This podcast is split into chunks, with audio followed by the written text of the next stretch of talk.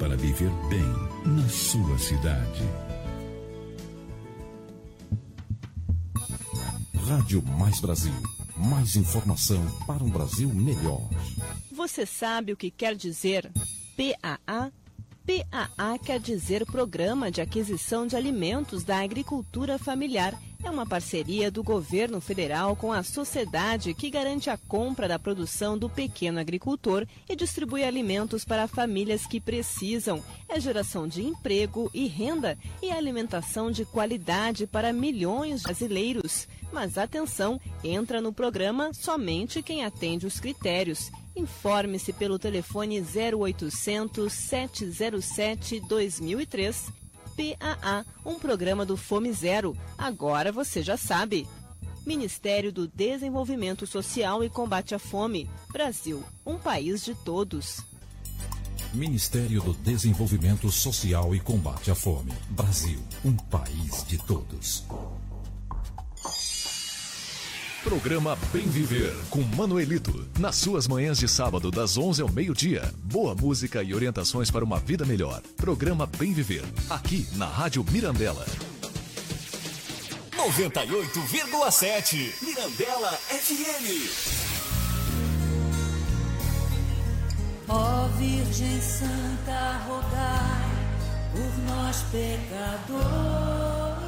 Grandiosa festa da padroeira Nossa Senhora Aparecida em Nilópolis. Novena da padroeira de 3 a 11 de outubro, de segunda a sexta-feira às 19 horas, sábado e domingo às 18 horas. Shows a partir das 20 horas e abrindo as festividades na Quadra da Matriz no dia 4, baile com a banda Devaneios. No dia 5, a banda Rio Postal. No dia 11, a banda Aeroporto.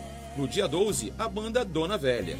E a festa não para. Shows em frente à matriz no dia 11 com o grupo Nosso Brilho e no dia 12 com Fael e convidados. Grandiosa festa da padroeira Nossa Senhora Aparecida em Nilópolis. Na programação do dia 12, dia da padroeira, às 6 horas, alvorada, missa e bênção do bolo. 7 horas, missa dos benfeitores. 8 horas, missa das crianças. 10 horas, missa da juventude. 11 horas, missa inculturada afro. 15 horas, Missa dos Romeiros. E 17 horas, Missa Solene e Procissão. Grandiosa festa da padroeira Nossa Senhora Aparecida em Nilópolis. Endereço: Avenida Mirandela, 773, Centro, Nilópolis. Não perca, venha e traga toda a sua família.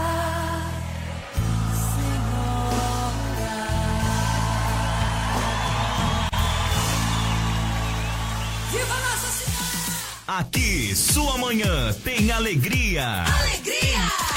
Tem, tem muito mais música. Oh, bom dia! Bom dia, Mirandela.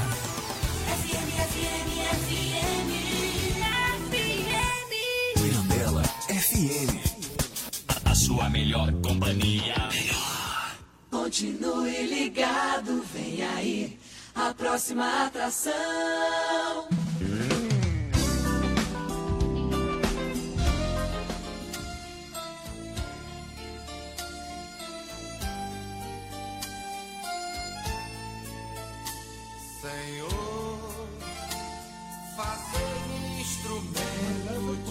De vossa paz. Onde houver ódio, que eu. Bom dia, paz e bem! Paz e bem a todos os irmãos e irmãs que estão escutando aí o nosso programa Perfeita Alegria. Paz e bem, João. Paz e bem, Jefferson. Paz e bem, querido ouvinte, né? Paz e bem, Vitor. Paz e bem, meus queridos ouvintes, obrigado por mais um dia. Hoje eu e o João estamos tirando onda aqui com a nossa canequinha aqui personalizada. Logo, logo. né? logo, logo aí, mais quem quiser comprar uma, depois fala com o João, que o João que tá fazendo. Tô fazendo propaganda logo no início do programa logo, que é pro cara poder ganhar o dinheirinho dele, Não, ó. e, le- e lembrar que a gente vai estar A gente vai sortear também, Vai é. sortear a canequinha aí. Então a gente Ó, tá mesmo nossa- uma vez por mês a gente vai dar uma. É aqui, ó, que beleza, ó, nossa canequinha. Tô igual o Jô Soares. Já, já tô gordo e tô com a galera, pô. Tô bem pra caraca. É, mas vamos lá. Nós estamos aqui mais uma vez para debater, rezar, meditar, ouvir boa música e trazer boas coisas às nossas vidas. Obrigado, irmãs e irmãos que têm nos acompanhado nas redes sociais, no rádio e no aplicativo. Saiba que é uma grande alegria trazer um conteúdo diferenciado e poder partilhar um pouco de nossa espiritualidade franciscana com vocês. Nosso tema hoje é necropolítica e sobre um tema muito parecido à cultura da morte, o Papa Francisco fala o seguinte: O que está na raiz da escravidão, do desemprego, do abandono dos bens comuns e da natureza? A corrupção, um processo de morte que alimenta a cultura da morte. Sexta-feira, ontem, né, foi dia de São Francisco. O santo foi um dos maiores combatentes da cultura da exclusão e eliminação daqueles que, para o status quo, precisavam ser descartados. Devemos lembrar que, ao abraçar um Hanseniano, ele estava abraçando um morto-vivo. Alguém que, inclusive para a igreja, não tinha papel social e não era mais um membro da comunidade humana. Por isso, nossas orações hoje foram escritas por ele. Vamos aqui, irmãos, é, é, rezar aqui a oração diante do crucifixo. Sumo glorioso Deus, iluminai as trevas do meu coração, dá-me fé direita, esperança certa e caridade perfeita, bom senso e conhecimento. Senhor, para que eu faça teu santo e verdadeiro mandamento. Amém. Ficamos agora com o Padre Zezinho, Nênia, por um povo ferido. Nênia é um canto fúnebre. Entre os povos cantava-se isso quando morria alguém importante ou quando a comunidade lembrava a sua dor. Quando cantamos uma nênia política, estamos dizendo que não estamos achando a resposta com estes líderes de agora. É teu povo que não sabe mais o que fazer. Já não sabe mais a quem seguir. Enganado, injustiçado e sem ninguém. Confiou e foi traído pelos grandes. Tem piedade de nós, Senhor. Piedade do teu povo. Confiamos e mentiram para nós. Manda-nos profetas, manda gente honesta. Manda novos líderes, Senhor. Estes de agora não nos amam. Estes de agora não nos amam.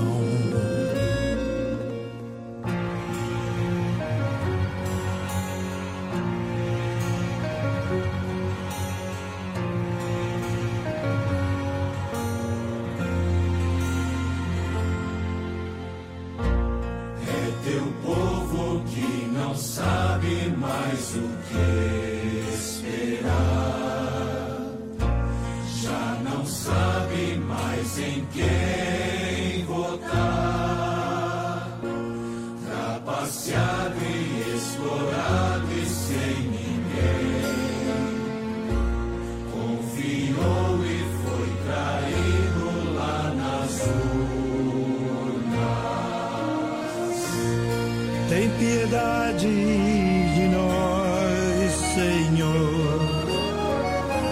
Tem piedade do teu povo. Confiamos e mentiram para nós. Manda-nos profetas, manda gente honesta. Manda novos líderes, Senhor. Estes de agora não nos amam. Estes de agora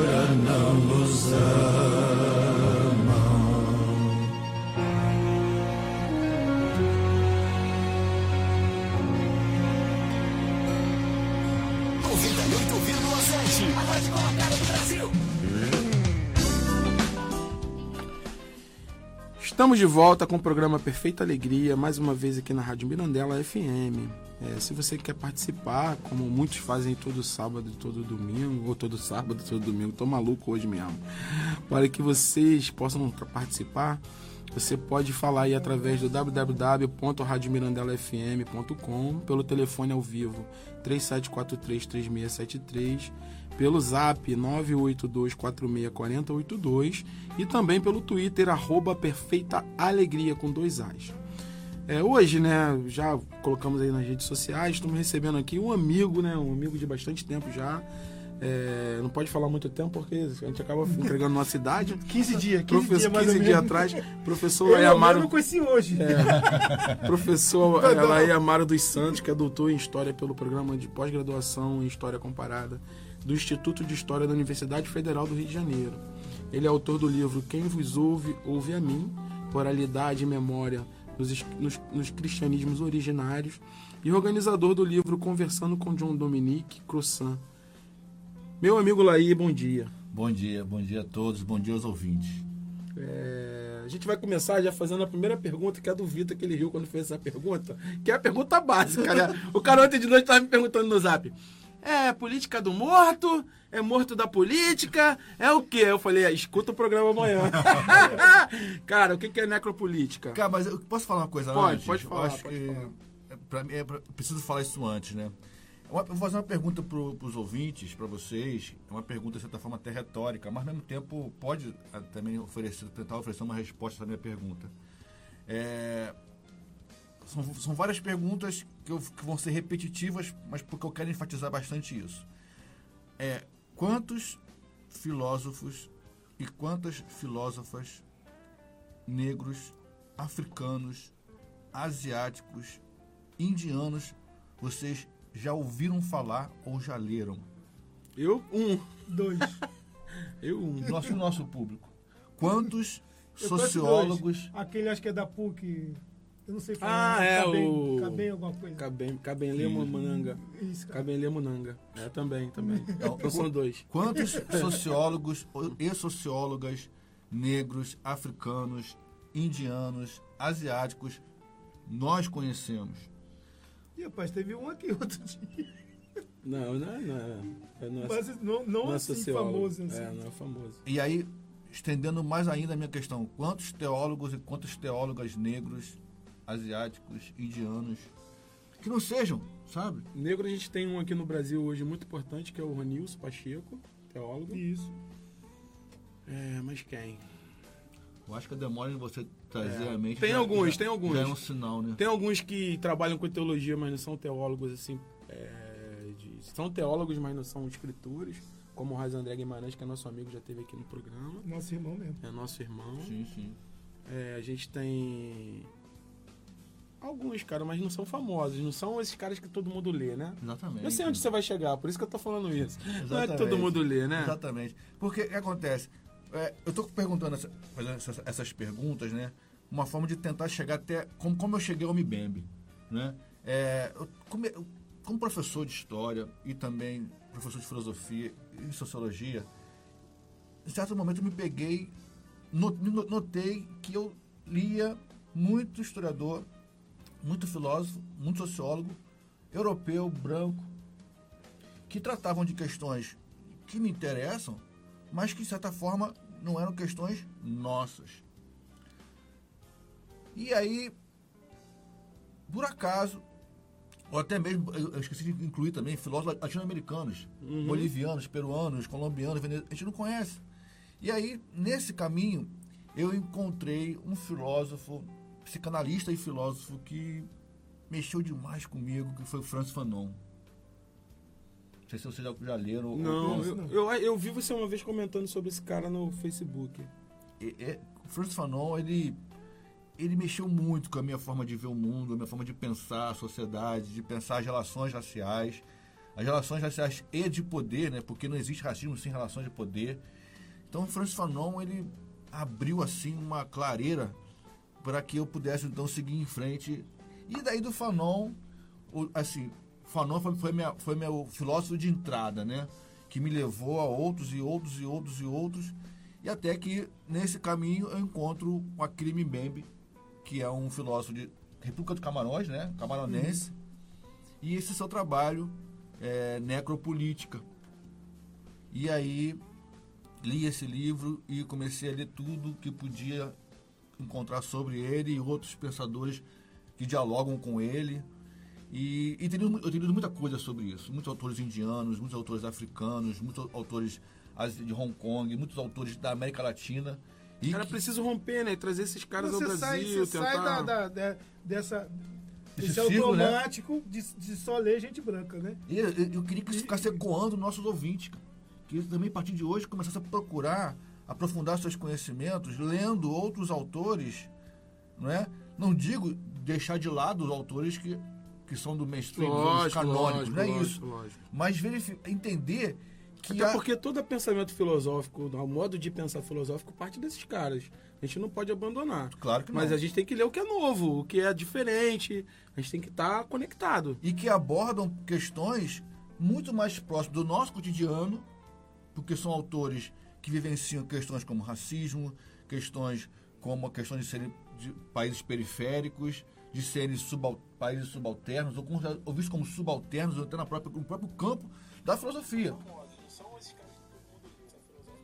Então, fica, eu queria que ficasse ecoando né, nos nossos ouvintes é, essa, essa é minha sugestão ou solicitação. Vamos tentar conhecer outros autores e autoras também, né? Que se debruçam sobre as questões humanas da sociedade de uma perspectiva periférica, que não seja periférica, terceiro mundista, essa expressão ainda não é, ainda não é mais tão, mas vamos usar aqui, né? Terceiro mundista. É, voltamos, né? É, é o caminho de voltar a ser terceiro mundo, né? Para a gente poder fortalecer é, esses pensadores que estão é, pensando o mundo para transformá-lo. Porque não basta apenas interpretar o mundo, é necessário transformá-lo. Exatamente. A transformação é, é ela parte da mudança de, de, de, lógica, né? A gente não vai transformar nunca nada fazendo o que a gente sempre fez. Essa é a diferença do conservadorismo para quem é progressista, para quem busca um caminho diferente. Por quê? Porque tem pessoas que acreditam na ótica de que tudo tem que continuar como estava para que haja é, mudança. Na verdade, não. É, se o mundo está ruim, é porque a gente fez durante muito tempo a mesma coisa, né? E a é. gente precisa a gente precisa mudar a rota. E para mudar a rota, a gente precisa conhecer outros caminhos. E se a gente não, não, não, não procura outros caminhos, outras formas de, de, de, ver o mundo, a gente não vai transformar nada. A gente vai ficar dando martelada na mesma madeira o tempo todo. Não, isso é uma fala, é, né, acho que é Einstein, né? Pensamento que se a gente só andar no caminho que já foi percorrido, a gente nunca vai chegar num lugar novo. Né? E, e, e, soluções é, é, os problemas que a gente já tem, com as soluções que a gente já tem, eles não vão ser concluídos. É preciso ousar e pensar em, em, em outro aspecto. Não tem jeito. Você não vai resolver é, as coisas com a mesma solução que já não deu certo. E aí a gente acaba entrando num processo de naturalizar as coisas, como por exemplo, naturalizar chacina, naturalizar linchamento, não, e, e, aí, assim, a gente naturaliza. É, é, essa questão da, da violência é, não mudou nada.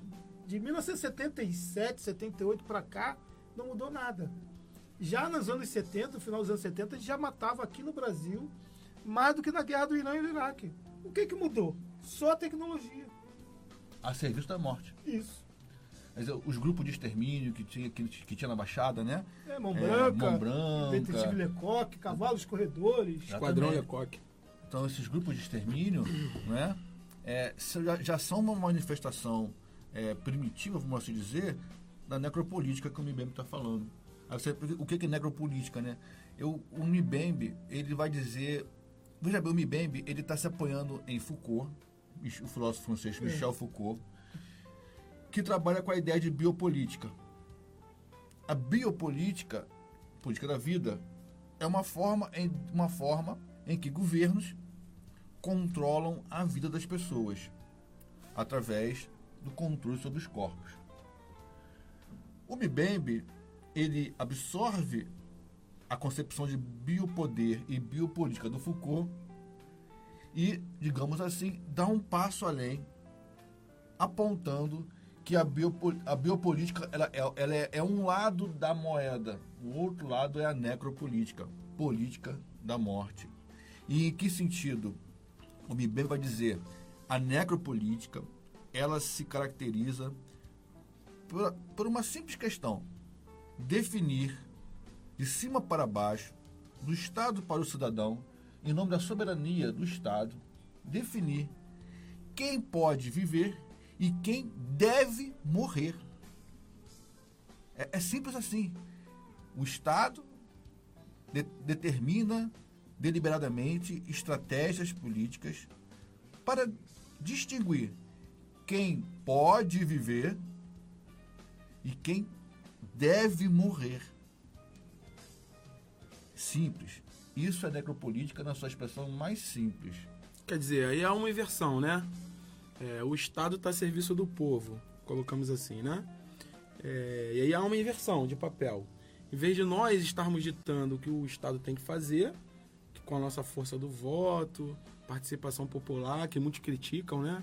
Acham que a gente não deve participar, que quem participa é vagabundo. Isso aí é uma outra discussão. É... Em vez de nós estarmos ditando o que o Estado tem que fazer, o que a gente quer, o que a gente, o que tem que ser bom para a gente, transporte público para todo mundo, uma polícia que seja boa para todo mundo, né? política de segurança de uma forma geral. O Estado faz ao contrário. Ele cria uma regra que onde alguns cidadãos, eu já venho falando no segundo tempo, são de primeira classe e outros são de segunda classe, Sim. e de segunda classe tem que morrer. Então é isso. Só para explicar para o povo aí que está é, tem, A gente estava discutindo isso na faculdade segunda-feira, em relação, não, não, não só à necropolítica, mas até em relação a, questão de, de, de, salário e emprego que está sendo aplicado hoje, que, que não deixa de ser necropolítica. É, pode existir capitalismo né, da maneira que vem sendo aplicado no Brasil hoje, sem, sem trabalhador com dinheiro? Não é uma uma, uma, uma, contradição. uma, uma contradição, porque se você se, é, onde é que vai existir mercado sem pessoas para consumir? A gente está falando, é aquela questão, a 90% da população brasileira ganha menos que 4 mil reais. A gente está dizendo que esses 90% são dispensáveis. E quem vai lavar a panela do rico? É, mas aí Aí nós entraríamos naquela questão do, do exército, exército reserva de trabalhadores, né? Isso. A precarização da vida como uma, uma, uma estratégia mesmo de poder, né? Para que as pessoas, quanto mais precarizadas, é, é um pouco assim, eu, eu, eu brinco com meus alunos e faço uma pergunta para meus alunos, assim, se você perguntar para uma pessoa pobre se ela quer ficar rica ou se ela quer o fim da pobreza, ela vai responder o quê?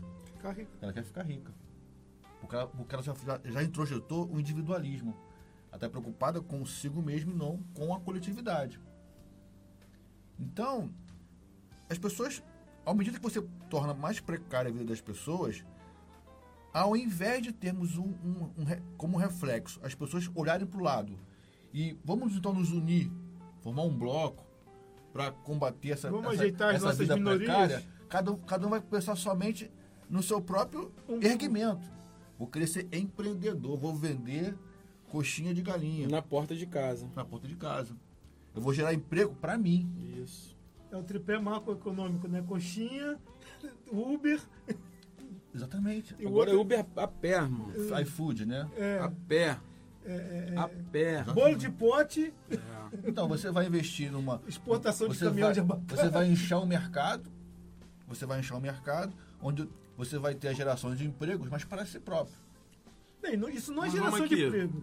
É, vamos aqui, vamos aqui na necropolítica. Vamos, vamos aqui, vamos, aqui. Mas ficou claro, ficou claro que é necropolítica, né? Isso. Né? Então, aí quem são os. os pergunta aí, Vitor. Pergunta é, aí. Quem são esses atores né, e seus papéis na necropolítica, né? Quem está posicionado em que lugar, quem dita, quem recebe, quem são esses sujeitos que estão aí, né? A princípio, é, aí o MIBEM está pensando como coisa do Estado. É uma política de, política de Estado. Aí ele vai dar, dar, dar os exemplos, né? Sistema, sistema colonial, a escravidão. Então, é o Estado implementa essa política e que é secundado pelos, pelos fazendeiros, pelos latifundiários. Então, é preciso, é preciso uma, uma parceria entre o Estado, definindo quem pode viver e quem deve morrer, e, de, e delegando esse poder para outras instâncias abaixo do Estado, mas que colaboram com o Estado porque a eles lhe é, é conveniente. No caso da colonização, quem vai, quem vai explorar e quem vai ser explorado. Né? Exatamente. Né? E, e, esse explorado ele é uma peça descartável no processo, porque eles sabem que quando você elimina uma peça, tem outras 10 para serem colocadas no lugar. A fila, o, né, se eu só pegar uma carona aqui, hoje a gente estava, hoje eu estava em casa, na minha mãe, aí o meu irmão estava conversando ele assim, de do prédio, e aí o, o porteiro, não, mas eu, sei lá, segunda-feira, terça, eu tenho médicos, vou fazer exame, não sei o quê. E o meu irmão, não, mas você tem que vir trabalhar. E, ele, e aí o cara quis dizer, né, dar a entender que ele ia ao médico e que ele teria o dia, né? E o meu irmão, não, porque você tem que trabalhar, que não sei o que, não sei o que lá. Né? Olha a relação de trabalho, como é que está viciada. Se você está sendo atendido medicamente, né, em alguns casos hoje em dia também é muito difícil que o trabalhador consiga o dia, às vezes mal consegue as horas daquele comparecimento, e o empregador, na verdade, não, você fez o exame, você vai embora. É a lógica do sistema capitalista. Aí eu fico pensando, quando acontece periodicamente, já virou, já virou algo, digamos assim, no nosso calendário, as mortes em massa dentro de presídios. Né? Essa é, dar uma aliviada. É uma necropolítica que é feita dentro do presídio pelos próprios presidiários. É, e é que o Estado, de certa forma, e que o Estado facilita. Entende? Deixa acontecer. É, é, superlotação. Aí, não, a gente tem que. Aí os caras fazem uma conta, não. Né? Não está dando. A gente precisa matar 100, 150 é, eles escolhem e, lá. E eu acho que isso, eu acho que isso é, é isso tudo Carandiru foi vem isso. dessa vem dessa visão do Estado de, por exemplo, e assim a gente vai chegar nesse ponto daqui a pouco, já sei, a gente vai falar da sociedade civil, mas é a gente olhar que não se faz uma política de presidiário, de presídios, né, é, de reclusão decente, exatamente no intuito já de se criar essas tensões, né? É, você, é, e a gente já tem estudos científicos que mostram que o homem confinado em espaços pequenos, com muitas pessoas juntas, isso não vai dar certo. Todo mundo já sabe disso. Não precisa nem ser tão, tão cientista assim é, para. Desde os anos 60 tem né, essas experiências. É, é, não precisa. Com ratos, né? Com comunidade de ratos, não sei se você conhece. Uhum, uhum. Não precisa nem ser é, cientista para falar sobre isso. Aí você vai ver que é uma política né, de Estado. Você colocar esse monte de corpos é, negros, nordestinos, né, pessoas carentes dentro de um espaço que pessoas acham que está certo. Que o cara roubou, ele tem que ficar lá é, mesmo. É, é isso que eu ia falar agora. É, Porque dizer, o Estado não pode mais, em tese, não pode mais fazer como o Carandiru. Invadir um presídio e matar as pessoas. Porque isso já gera uma comoção nacional e mundial em nome dos direitos humanos. Então o Estado não pode, tem que ter mais cuidado nas suas ações necropolíticas. O que, que ele faz então? Ele terceiriza, ele, ele terceiriza, entre aspas, a sua necropolítica no campo, no campo da, das prisões. Como aconteceu deixando no que, Maranhão, como acontece, Manaus. Né? Exatamente. Então, quer dizer, como é cíclico. O, o, Estado tem que se prevenir dessas ações é, mortais e fatais nos presídios, ele vai delegar isso, entre aspas, de modo indireto, para que os próprios presos, os próprios apenados, é, pratiquem a necropolítica que o Estado queria fazer. E aí, aí entra a questão, outro ponto. Por que, que não há tanta. Por que, que a comoção, quando é presidiário, que mata presidiário, ela é mínima? Porque nós também, nós também, nós também adentramos numa, também numa mentalidade de nós contra eles. São inimigos. São os inimigos. Isso é, isso é importante. Né? Nós contra eles. Então, desde crianças, já, estamos a, a, já, já começa a, a, a, formar uma concepção de que o bandido é o outro, eu não sou bandido, eu, de, eu tenho privilégio, eu tenho, prote, eu tenho que ser protegido pelo Estado, e quem é bandido não precisa ser protegido, protegido pelo Estado. Porque ele não merece ser protegido pelo Estado. Porque ele não pensou em mim quando ele me assaltou. Agora que agora eu quero pensar nele. Eles estão usando fuzil. É. Fuzil agora eles estão usando. Cara, na década de 60 usava escopeta. E todo mundo esquece isso. Às vezes eu fico escutando os caras falando. Eu falo, pô, não teve escopeta. Você nunca viu escopeta na rua? Bandido de escopeta com a 12. É a 12, a famosa 12. Todo mundo via. Aí hoje com fuzil tá todo mundo assustado. Mas já tinha na década de 70. Mas é porque Só a, que na a, década a de mídia 70. martela. Só que na década de 70, os bandidos estavam aonde os pobres estavam. Isso aí. Eles não estavam onde os caras que têm grana circulavam. Tipo condomínio da Barra? Isso, eles não estavam no condomínio da Barra, Dizer, eles eles não estavam nas Barra, né, estradas mas do recreio, eles não estavam nas estradas da Zona Sul, eles não estavam cometendo atrocidades em lugares onde quem tem é, o privilégio passava. Hoje, eles estão. Eu morei e moro até hoje num lugar onde os bandidos usavam escopeta. Eu via os caras todos lá. Os riquinhos chegavam com um carrinho bonito para comprar droga na minha rua. Mas lá onde ele morava era tranquilo, mas quem vivia o inferno era eu toda vez que a polícia ia para fazer uma batida, que a minha mãe ficava desesperada me chamando para entrar para dentro de casa. Entendeu? Então, o que eu vejo hoje é isso. Aí tá todo mundo assustado, porque agora o mal tá na tua porta, entre aspas. Eu acho né? que tem uma citação no livro que eu acho que talvez dê uma noção pra gente. Quando a Hannah Arendt fala o seguinte: Não há paralelos à vida nos campos de concentração. O seu horror não pode ser inteiramente alcançado pela imaginação, justamente por se situar-se fora da vida e fora da morte. Talvez a, a, a fale da, da localização do tempo e espaço do- de, de como é acontecem essas políticas, né? Se o Jefferson via essa movimentação de quem eh, vendia e de quem comprava e aquilo ass- assustava, é porque no campo visível né, era possível enxergar. É, porque, eu- assim, uma, uma, uma ideia também é o seguinte: a, a necropolítica, ela vai ela também funciona à medida em que esse outro ele é invisibilizado. Ele não é mais um sujeito de direito.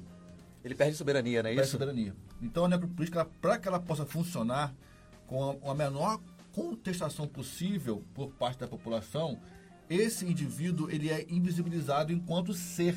Ele se torna um não ser. E se ele é um não ser, ele pode ser eliminado. E aí a sua desumanização, a desumanização do outro.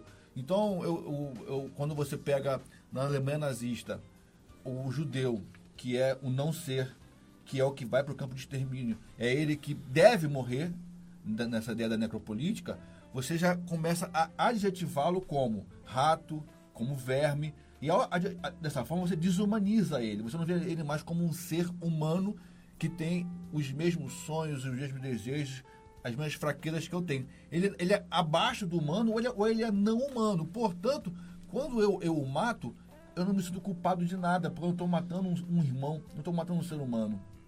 Então, quando você olha para. É um- só uma política de hi- higienização, vamos dizer assim. Né? tam- também, também. É o molde da, da, da, da política nazista, né? Isso também é o que, é o que me, me, fala como um dos exemplos da necropolítica.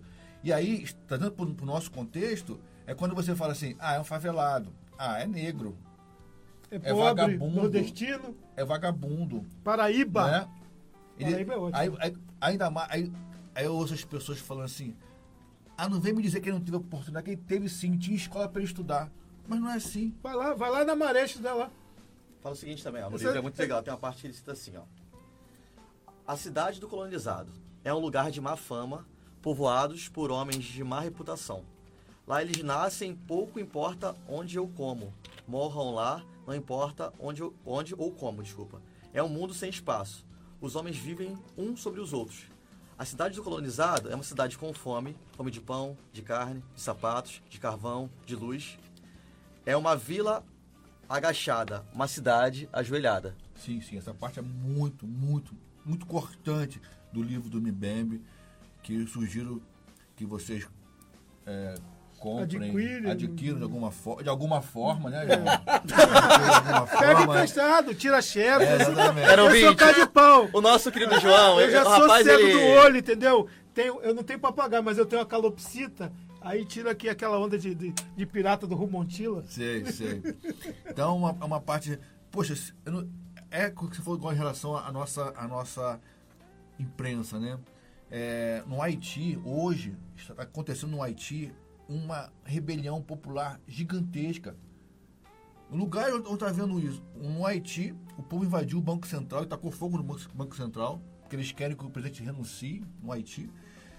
Gente, é, na África do Sul, na África do Sul, eles estão matando os nigerianos, porque eles não querem nigerianos ocupando o mesmo espaço que os sul-africanos. E no Equador, o povo também está na rua. Mas no Equador já está há uns dois anos quase, não é isso? Mas intensificou agora, intensificou agora. E aí, é, tudo está a serviço dessa noção de, de distinguir quem, deve, quem pode viver, quem tem o direito de viver e quem tem o dever de morrer. E quando você elege. Quem é dispensável. Quem é dispensável. Para isso você precisa então desumanizar as pessoas. Mas, Laís, só, só pegar uma carona aqui. Né? A, gente, a Argentina também está nesse barco aí de, de pessoal sacanhando o supermercado, as pessoas passando fome.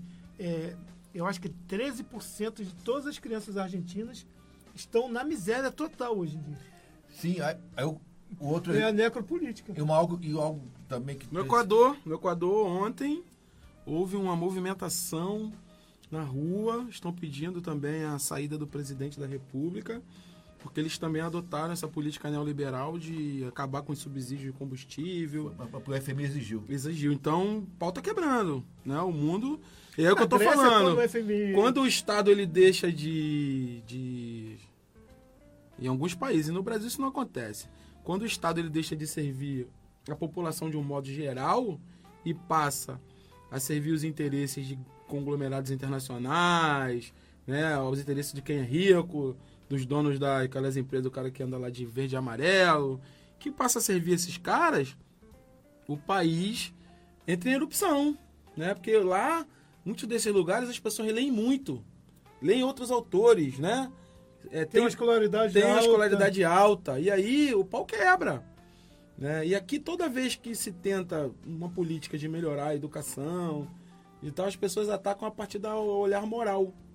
A questão da, da homofobia, a questão. Da balbúrdia da, da universidade, é, então, que só é, tem maconheiro. É, só que as pessoas pararam de. param de. É, param, não, não conseguem pensar que esses lugares são lugares de pensamento. Né? São lugares de pensamento. Uma universidade, uma escola é um lugar para criar pensamento. E se você desfaz e quer fazer um local onde todo mundo fique marchando, fique prestando continência e não pense, só seja obediente, você não cria pensamento, você cria robô.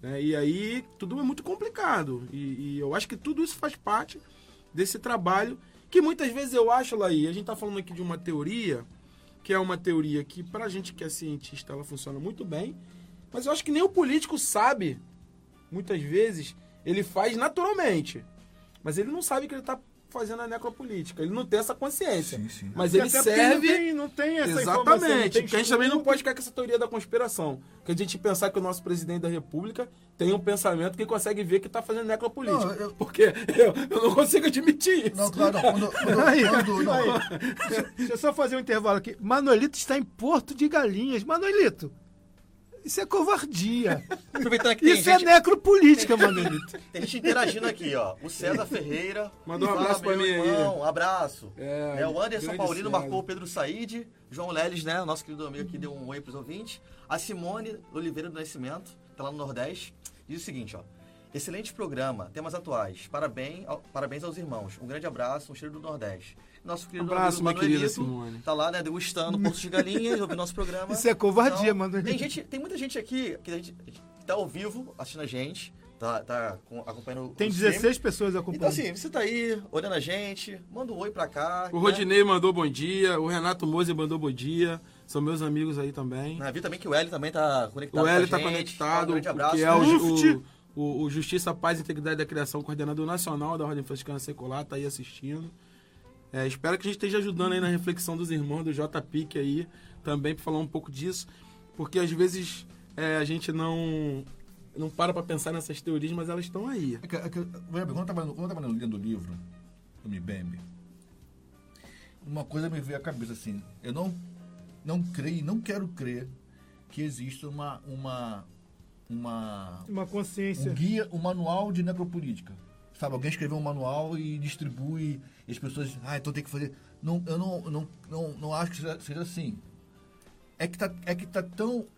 Gente, de acordo com o Mibembe, vem, por exemplo, se a gente pensar em termos de modernidade, vem da, da época das colônias. Então é algo que já está entranhado no modo de ser político, no modo de, da governança. O que aconteceu é que o Mibembe vai mostrar é que a tecnologia ela foi aperfeiçoada para poder facilitar ainda mais a forma da atuação necropolítica.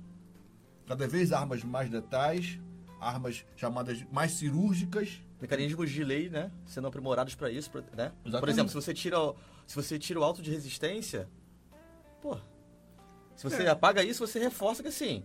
Não, não tem eu, problema de você lidar com isso, né? É, leis, tecnologias, então a gente pensa, quando a gente pensa lá o que acontece em, na, nos, nos, nos, territórios ocupados da Palestina, Cisjordânia e Gaza, como o governo de Israel, o governo sionista de Israel, ele se comporta em relação a, aos povos palestinos nos territórios ocupados. É, a, as armas são testadas para serem mais letais possíveis e, aí... E, e, e, com excesso de dano, né? Ó, a Daisy fez um comentário aqui muito interessante, a Daisy Lúcia de Santos Neves. Agora está incomodando a elite. Então o desgoverno autoriza a violência e tudo fica resolvido. É. Sim, é a questão de desumanizar com a, a partir. Aí, o que eu estava falando, a necropolítica, ela é uma política de morte que vem de cima para baixo, enquanto uma estratégia governamental de governança. Para mim, ela fica ainda mais complicada quando a sociedade civil encampa esse discurso e essa prática do governo e colabora com ele. Como eu falei, o Brasil é um dos principais países do mundo onde o linchamento público tem altíssimas taxas. E se, a gente vê hoje o que se faz com os indígenas também no Brasil, é mais um elemento a corroborar a ideia do Mbembe de, de ir um pouco além do Mbembe de que a necropolítica ela é uma política governamental, de governança, de soberania, e que se complica ainda mais quando elementos da sociedade, de modo inconsciente, de modo indireto, encampam esse discurso e também ajudam das, das formas que forem possíveis na eliminação dos chamados indesejáveis ou descartáveis. Não, e, e basicamente a política ela terceiriza o ódio. Sim. Né? E aí as pessoas vão e, e, e aí odeia. É, por exemplo, eu tive, um, tive uma experiência agora, estava em Campos de Jordão, uma discussão com professores. Aí uma professora lá, num dado momento, mandou assim: Ah, mas índio é vagabundo. Ah, o índio está vendendo terra da reserva para mineração. O índio não sei. Eu falei, senhora, quantos índios a senhora já viu na vida? Só no livro, e olhe lá. Globo Repórter. É. Globo Repórter. Mas que índio é vagabundo? O índio, o índio trabalha, ele caça, ele pesca, ele, ele costura, ele faz. Só que ele não tem a acumulação. O índio não tem acumulação. Se ele mata um animal maior do que ele pode comer, ele divide com a galera. Ou então ele nem mata. Se bem que hoje o que ser índio, hoje o que ser índio é, também tem, é. tem, tem, tem então, mais gente, nuance, mas olha né? só, é, sabe o que eu acho? Eu acho que as pessoas elas elas elas perdem é, é, a visão quando elas acham que o índio ainda é o índio também da década de 70. Não, ou de, ou de 1500. É, outra né? coisa, elas também perdem a noção de que o território é do índio. E se o índio quiser também vender o que está na terra para uma mineradora, é problema do índio. Sabe? É umas coisas assim. Ah, mas a gente tem que combater, a gente tem que fiscalizar o que essa mineradora está fazendo lá. Agora, a terra é do índio. Na minha, no meu terreno que eu tenho em tal lugar, não tem terreno nenhum. Mas estou falando, se eu tenho um terreno de frente para a praia, em Cabo Frio, se eu vou fazer um hotel, uma cozinha comunitária, uma casa, não importa. É, é, as pessoas estão confundindo as coisas. Jefferson, é, porque elas acham que a terra do índio é pública. E a terra do índio não é pública. É dele. A terra é dele. Entendeu? É, então não é essa discussão que a gente tem que levantar. A discussão que a gente tem que levantar é a seguinte, cara. É, qual é o papel do Estado, né? nessa separação social que acontece, né? E no que acontece com esse povo que é excluído. Essa que é a discussão que tem que ser travada. É, é, é, me lembrei agora, um, um pouco tempo... Tem várias participações aqui. É, falar isso agora. Falar, tá? eu, tive, eu tive uma discussão com, com conhecida, aí estão querendo fazer um mecanismo do negócio do Minha Casa Minha Vida para a pessoa não vender. Não, que aí, não, mas é absurdo, o cara ganhou Minha Casa Minha Vida, vai vender. Ué, mas ele não ganhou? A posse não é dele? Se eu ganhei o Minha Casa Minha Vida eu quiser vender, se aquele bairro não me agradar, eu sou obrigado a permanecer ali? É, cara, tem várias nuances. Eu acho que as discussões, às vezes as pessoas ficam discutindo coisa que não são importantes, né? Aí o não vai César Ferreira, nada. César Ferreira aqui, meu amigo, meu amigo. Um abraço aí, tô com saudade de você. Tanta coisa aconteceu que você nem sabe. A gente tem que conversar. É, agora eu, ele disse aqui, agora eu acho que a análise faz sentido. Não acredito em teoria da conspiração. A coisa sempre existiu. A Márcia Cristina Lima, o programa de hoje está muito bom.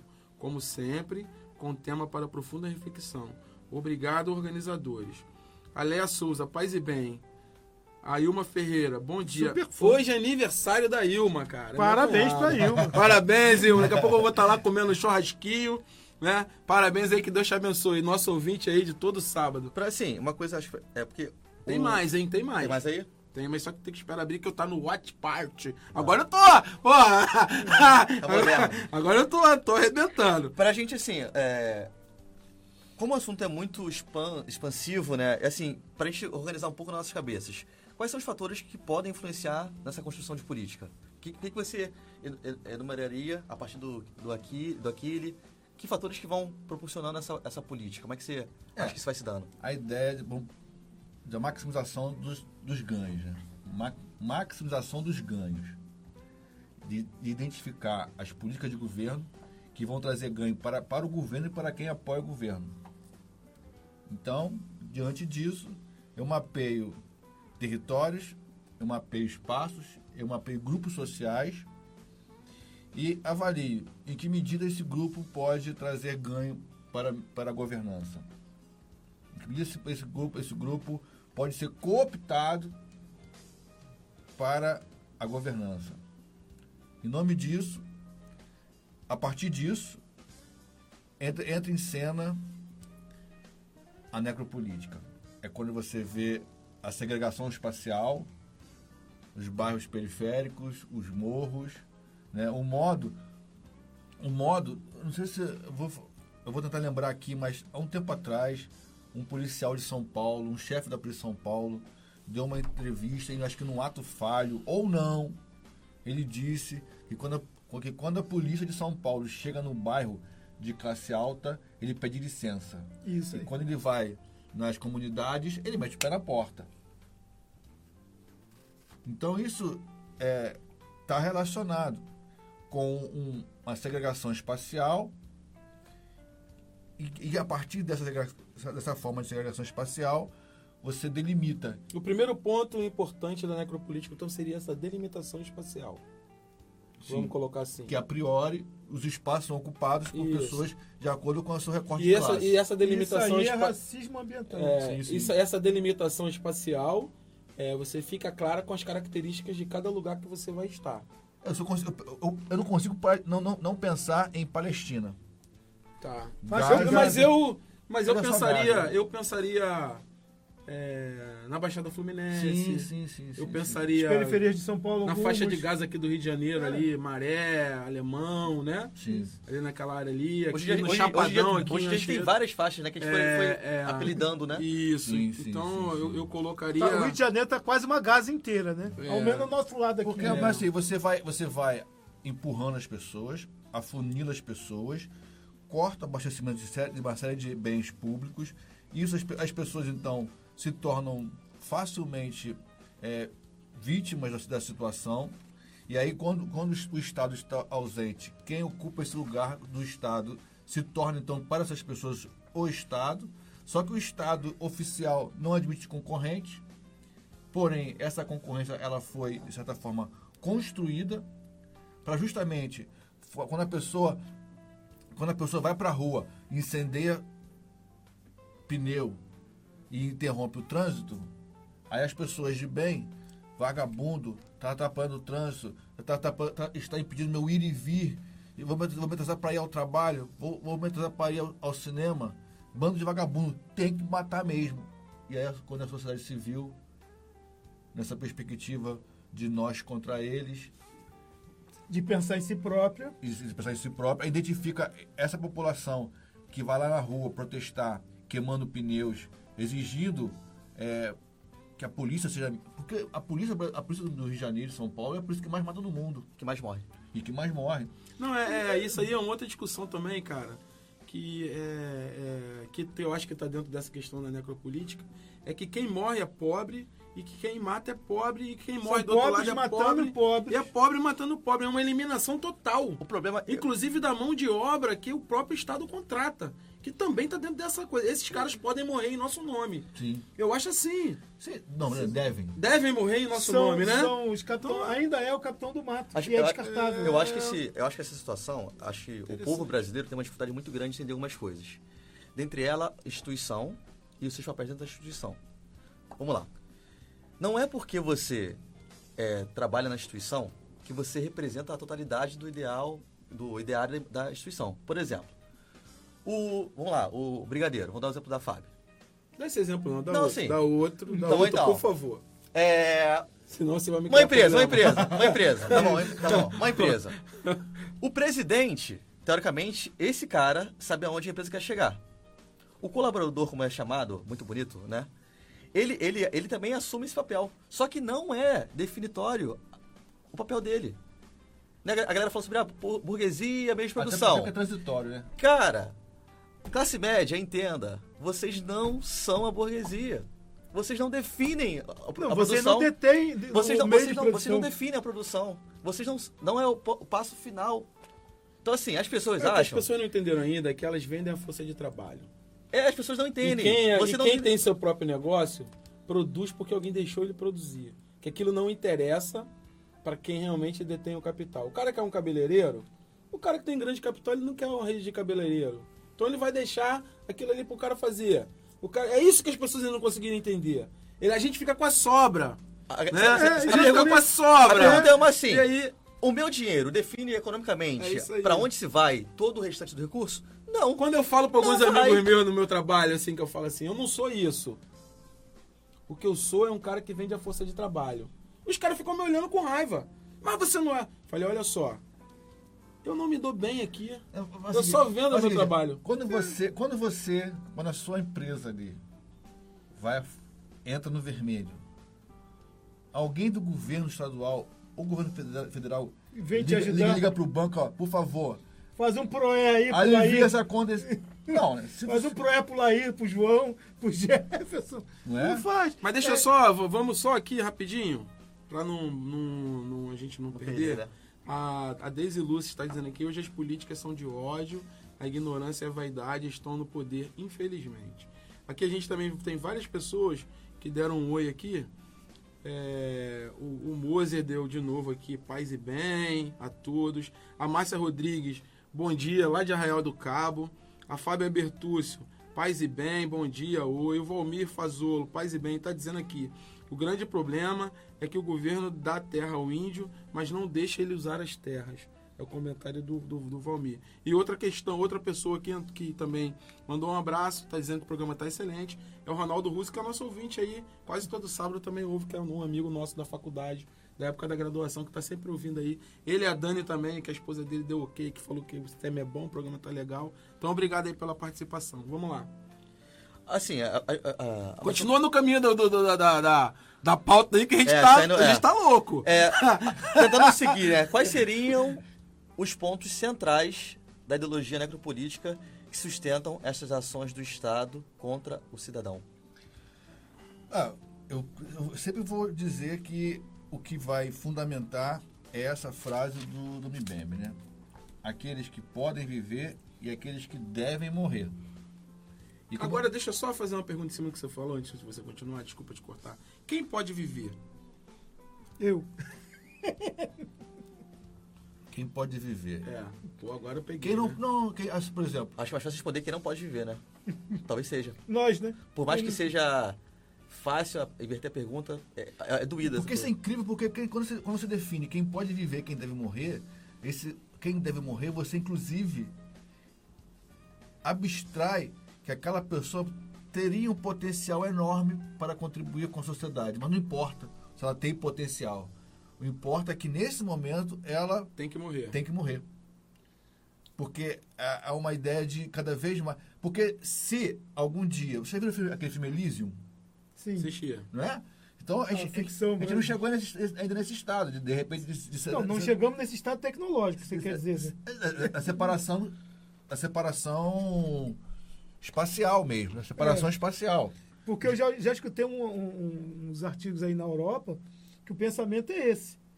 De, de que essa comunidade humana Cara, ir embora agora, e largar o osso para quem? Pra lembrei gente agora, olha só, ô Jefferson.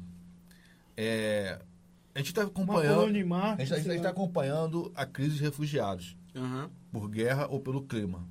Cada dia chegam à Europa, via África, mais e mais pessoas do mundo inteiro. E aí, os, os governos, alguns governos fecham fronteiras, outros governos abrem fronteiras com todos os riscos políticos que isso trazem. Isso. Porque aumenta a xenofobia e os políticos precisam muitas vezes se preocupam com votos e aí acabam também É uma gangorra, né? Porque você depende da, da- do voto para ser. E aí, se você é um cara pegado ao poder, você acaba tendo que fazer o jogo de quem é dominante.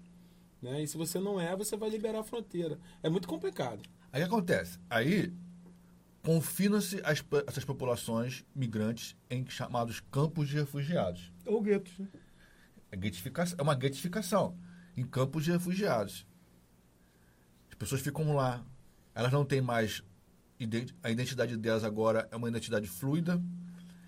O local onde elas moram juridicamente não é, não é- é um lugar nenhum. É, é lugar nenhum. Não tem endereço. Não é?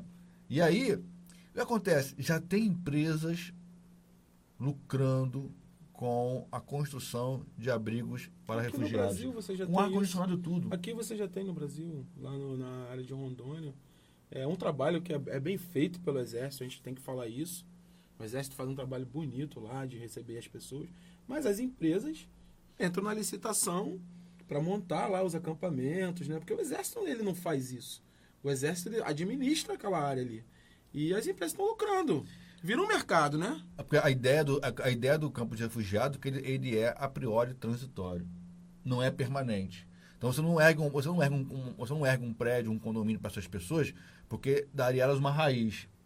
A ideia de você fazer um campo, um campo com, com, com cabanas é para que o próprio refugiado saiba, olha, você está aqui temporariamente, provisoriamente. É. Você não pertence a esse lugar. E quando você diz que você não pertence a esse lugar, é um Você- passo para a desumanização. É Não, um você não pertence a esse lugar nem a lugar nenhum. nem lugar nenhum. E aí, quando você faz isso, você começa um processinho lento de desumanização daquela pessoa. E quando você desumaniza, você dá sinal verde para o extermínio daquela pessoa. Incrível, né, cara? Vocês me falando esse negócio aí. Assim, eu vou falar um pouquinho de São Francisco de Assis. Tá. É, Pra dar uma amenizada. É, cara, porque é o seguinte, vai de tudo de encontro ao que a gente, dentro da nossa espiritualidade, até como cristão, mas você tem uns cristãos aí que estão pensando completamente diferente, aí eu não consigo É discutir. um cristão sem Cristo. É, não consigo discu- discutir e debater isso. Mas assim, né, cara, você vê um cara que quando você tinha um criminoso, né, vamos colocar assim, um cara marginal, que estava fora, à margem da sociedade, é, ele ensinava aos frades, aos irmãos dele, a, a em vez de Rechaçar? rechaçar e dizer que aquele era um outro, a convidar a fazer parte da grande comunidade humana e fazer parte. Integrar, né? É, uma, é integrar o cara. E aí você vê que, que a sociedade, cara, e os homens eles estão fazendo exatamente o contrário. Em vez de pro- procurar integrar, e aí vem essa questão da construção de fronteiras, que é o grande diabo, vamos colocar assim, né? colocando o diabo como uma coisa é, negativa de. é, como é que eu vou dizer? Não como uma força espiritual, mas coisa do- do- da prática do mal, né? É, é, de criar uma fronteira que é uma coisa artificial, não é uma coisa que é normal na, na, na humanidade. Foram, foram criações políticas que elas são mais importantes do que a vida humana. Né? E as pessoas não conseguem entender que uma fronteira é uma divisão política criada por estados e pessoas, que isso não é uma coisa natural. E a dificuldade das pessoas entenderem que aquele irmão que está chegando precisa ser abraçado, porque ele, ele é igual a você, igual a mim, ele sente dor, ele tem sangue, ele pensa, né? Ele tem frustrações. Você não consegue ver que ele é igual a você, que ele faz parte da tua comunidade, porque ele fala outra língua, às vezes nem fala outra língua. Mas é porque ele é diferente, porque ele é de outra. diferente, né? E é de outra administração. Vamos colocar assim. Ele não pertence à minha administração. É de outra torcida. Quer dizer, e aí eu lembro do Papa Francisco, né? Quando fez até um monumento essa semana, lindo, com um navio e aqueles caras chegando. Então, fala, vale a pena quem não conhece, tá lá na internet. Ele debatendo essa questão dos, dos migrantes e desses refugiados, mostrando, gente, olha só, ele é igual a gente, eles são iguais, iguais a nós. Por que a gente está rechaçando? Não pode. Se lá tá ruim, eles estão passando fome. Que é culpa da Europa, ele diz isso, deixa bem claro. Nós somos culpados. A Europa, dos Estados Unidos, sei lá, outros países aí de outros lugares que são opressores, são culpados pela África de tá daquele jeito e Até a gente porque não quer. extorquiram, Isso, extraíram, e- né? e eles não querem abraçar essas pessoas porque existem fronteiras, cara, que não existem. Esse é essa- o problema da gente, historiador, entendeu? E essa questão de A fronteira, ela não existe. Se o dia que vocês pararem para pensar nisso, não existe fronteira. Fronteira é uma criação administrativa de poder. Não tem nada a ver com a sociedade. Mas essa questão de Entendeu? de é só fronteira- isso, criar um muro. O cara quer criar um muro lá. É, mas essa questão de fronteira, Cara. ela é basicamente, ela começa de, ali meados da Segunda Guerra Mundial, porque antes você circulava entre os países com uma liberdade maior. A partir da Segunda Guerra Mundial que começa a ter passaporte, autorização, permissão para andar de um lado para o outro, que antes não. Você viajava, era só ir ter o dinheiro para viajar. Que é uma questão, por exemplo, é, é, é, E é, e a, é a isso. gente agora, a gente agora fez isso ao contrário, né? O estadunidense, o cidadão que nasceu nos Estados Unidos, ele pode vir ao Brasil, ele só precisa ter o dia da passagem. Ele precisa pedir a ninguém, não precisa falar com ninguém, ele não precisa dar satisfação a ninguém, ele vem aqui e entra. Nós é que não podemos fazer o mesmo. Mas aí o que acontece no, no nosso, no nosso estado, na nossa cidade, por exemplo, é a mesma coisa. O cara olha pra Rocinha, o cara olha pro coisa e diz que aquele, aquele pessoal lá Aquele território. apoia bandido. Aquele pessoal lá tem muito criminoso. Né? Aquele pessoal, aquele, aquele, aquele cara lá, ele tá daquele jeito que ele quer. Cara, É preguiçoso, aí- né? aí- aí é pobre, é excluído, é preguiçoso. sustenta a necropolítica. Quer dizer, legitima a necropolítica. A partir do momento que o. A sua, a sua, a sua pergunta, quem pode morrer, né? A partir do momento que aquele que pode viver comunga da, dessa percepção do Estado de que há sim pessoas que devem morrer, quando o Estado então executa essas pessoas, os que podem viver aplaudem. Porque percebe, então se sentem, se sentem seguros, se sentem aliviados, porque estão eliminando aquelas, aqueles elementos, talvez humanos, e garantindo a minha segurança, garantindo o meu ir e E vir. vira espetáculo, né, cara? A minha mãe tava comentando que alguém mandou pra ela um vídeo do que aconteceu ontem na pedreira. Eu nem olhei, nem tô sabendo o que aconteceu. Queimaram um ônibus, fizeram os negócios aí. E pessoal tá compartilhando o vídeo, cara, do cara um matando o outro, dando tiro na cabeça, dando tiro nas nádegas. E a gente acaba fortalecendo. E aí a rede social, WhatsApp, que era uma coisa que era feita para unir pensamentos e fazer com que as Aproximar. pessoas fossem para o bem, acaba sendo usado para apoiar esse tipo de política. Porque quando você vê uma pessoa vibrando e achando bom que alguém está sendo assassinado, que alguém está perdendo a vida por ela ser criminosa ou não, a gente perdeu. Não, Jefferson, a aí, gente perdeu. É isso que eu tava te falando naquela hora que você ficou me olhando. A gente perdeu, cara. e aí a gente, Porque é triste. A, gente a vê. rede social ela, ela é muito interessada nisso. Por que, que ela é muito interessada nisso? Eu normalmente eu faço denúncia, às vezes eu faço 10, 15 denúncias por dia.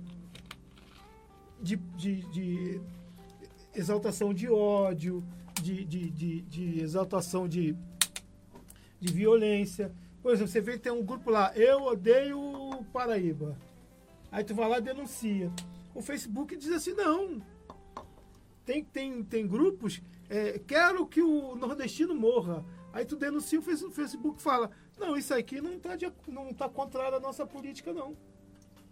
Não, mas É, João, eu não tô nem tratando do Facebook. mas o é- Facebook ganha dinheiro com isso. Sim, mas ele é- não vai ficar bloqueando todo Isso. mundo. O problema é que a gente tem que parar para pensar, somos em nós. Naqueles que apoiam essas políticas que a gente está falando endossa. aqui. Quando você e a compartilha, pessoa endossa. é, a pessoa não consegue entender que isso tá beneficiando alguém.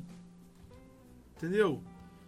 Lógico, gente, que ninguém vai querer ser assaltado. Eu fui assaltado agora há pouco tempo, é horrível. Eu também, né? É, é horrível.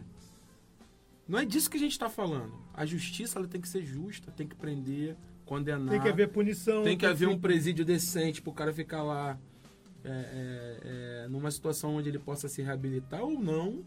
Né? É porque o presídio di- não é uma gaveta de botar gente, né? de É, castigo, é né? diferente do que as pessoas estão querendo que seja feito. Não, tem que matar. Bandido. Rapaz, todo dia eu escuto duas, três pessoas falarem isso. E aí eu não falo mais nada. Já perdi a energia, porque é muito. É, porque É muito debate que a gente tem que fazer. É porque já está bem já estabelecido essa distinção entre nós e eles, né? Então, a pessoa fala assim, mas eu não, eu não, eu não sou bandido.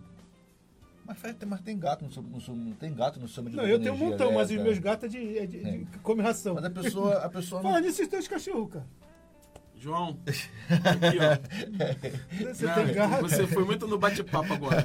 Continua. Tá doido. Volta. Então, é, porque as pessoas começam a fazer as distinções entre as mini corrupções e as grandes corrupções, os pequenos crimes perdoáveis e os crimes que não são perdoáveis. E aí a pessoa descobre que tem ali uma escola que tem livros didáticos trancados numa sala que nunca foram distribuídos para os alunos. Ah, isso não, é, isso não é nada. Mas o cara roubou meu celular. Eles têm que matar esse cara. Tô dizendo que tem que matar o diretor da escola que esconde o livro tem que morrer ninguém, né? Tem que, morrer- tem que matar ninguém nesse sentido, né? Mas é que a gente acaba escalonando, Relativizando. ela- escalonando os tipos de crimes que são perdoáveis, os tipos de crimes que não são, não são de modo algum perdoáveis, que, que, pelo contrário, se você não matar aquela pessoa não vai ter jeito, mas aí você mata aquela pessoa, mas o, sistema continua o mesmo, dando então fomentando a formação de outras outras outras crianças, né, que não tem perspectiva ou, ou pensam que não ou pensam que não tem perspectiva e que acabam se tornando facilmente levadas por essa noção do ganho fácil. A, a- política do. Essa política que está em prática hoje, né? é, Com governador, com prefeito, seja de qualquer município que tem, de extermínio, de, de revanchismo, de, de, de extermínio, de, de, de negação da, da, da, da- sobrevivência, ela não é uma novidade. E a gente tem certeza que não funciona. Porque já desde a década de 70 que não funciona. Simplesmente prender, jogar o cara no- no- numa, numa gaveta lá e, deixar, e jogar a chave fora, não vai resolver. É, mas o que- Enquanto você não, não tampar, é, é, é, não resolver é, é, é, a situação que gera a violência, sim, sim. por exemplo, a Noruega fecha presídio. A Noruega é, é, é, Mas é porque, cara, é questão de educação. Os caras vão- quando o cara A pega- saúde. Qual posto de saúde que tem dentro de uma comunidade que funciona? Cara, não funciona. Na- na- a- a- É acompanhamento das crianças. Quem acompanha? O Estado tá lá? O Estado não tá. Entendeu? Então não adianta. Eu vou dar um exemplo. Nilópolis. Outro dia eu tava conversando com um cara. Não vou dizer a porcentagem aqui, mas boa parte dos secretários do, do- da prefeitura de Nilópolis moram na Barra e Recreio. Eles vêm aqui 100% só para trabalhar. 100%. O prefeito É, eu acho que só o Antônio dorme aqui. aqui. O prefeito dorme aqui. Mas tem a casa do final de semana na Barra no Recreio. Cara, como é que ele mesmo já tá fazendo uma política necropolítica? Porque ele não governa. Eles não sabem o que acontece na cidade, cara. Eles não estão aqui. Quando acaba o horário, vai pra barra dormir no silêncio, num apartamento lá gostoso de frente pra praia. Com, com, com cobertura de policial. Tá né? errado. Por quê? Porque quem anda nas ruas de Nilópolis sabe o abandono que tá. Então esses caras já notaram que eles precisam sair daqui, né? Então eles fazem um governo mais ou menos. E aqui eu não estou criticando pessoas, estou criticando governos, porque já tem vários anos que vem essa 40 sequência. anos que é só uma. É, é- Então, Qual a gente foi a vê na cidade. realizada em Nilópolis em 40 anos? A gente vê na cidade. A gente vê na cidade. Uma cidade bagunçada, porque o cara não vive aqui. Ele não anda de carro, ele não anda a pé, ele não anda de bicicleta, ele não sabe o inferno que é se locomover, por exemplo, dentro da cidade. Uhum. Então, Trânsito. o que, que o cara faz? Inconscientemente, ele faz aquilo que o Laí falou. Eu quero é ser rico. Eu não quero Primeiro meu. dividir. Eu não quero o bem de todo mundo. Então o que, que ele faz? Ele vai buscar o caminho dele. Ele não tenta dividir. Aí você fica vendo isso, você fica desgostoso.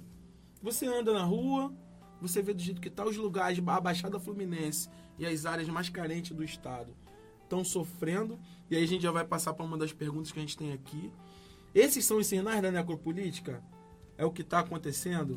O que está no livro aí do nosso amigo Aquele Im- Im- Mbembe. Mbembe que fala sobre isso? É, porque vai dizer o seguinte: o aperfeiçoamento das técnicas de morte. Não é isso? Aperfeiçoamento. E uma forma de, digamos assim, industria- industrialização da, da morte. Técnicas de morte aperfeiçoadas, seletivas, escolhidas. E aí, quando o Estado não pode, por uma série de razões, matar diretamente, ele mata indiretamente. Para quem não quer sobre ele a culpa por estar matando diretamente, ele mata de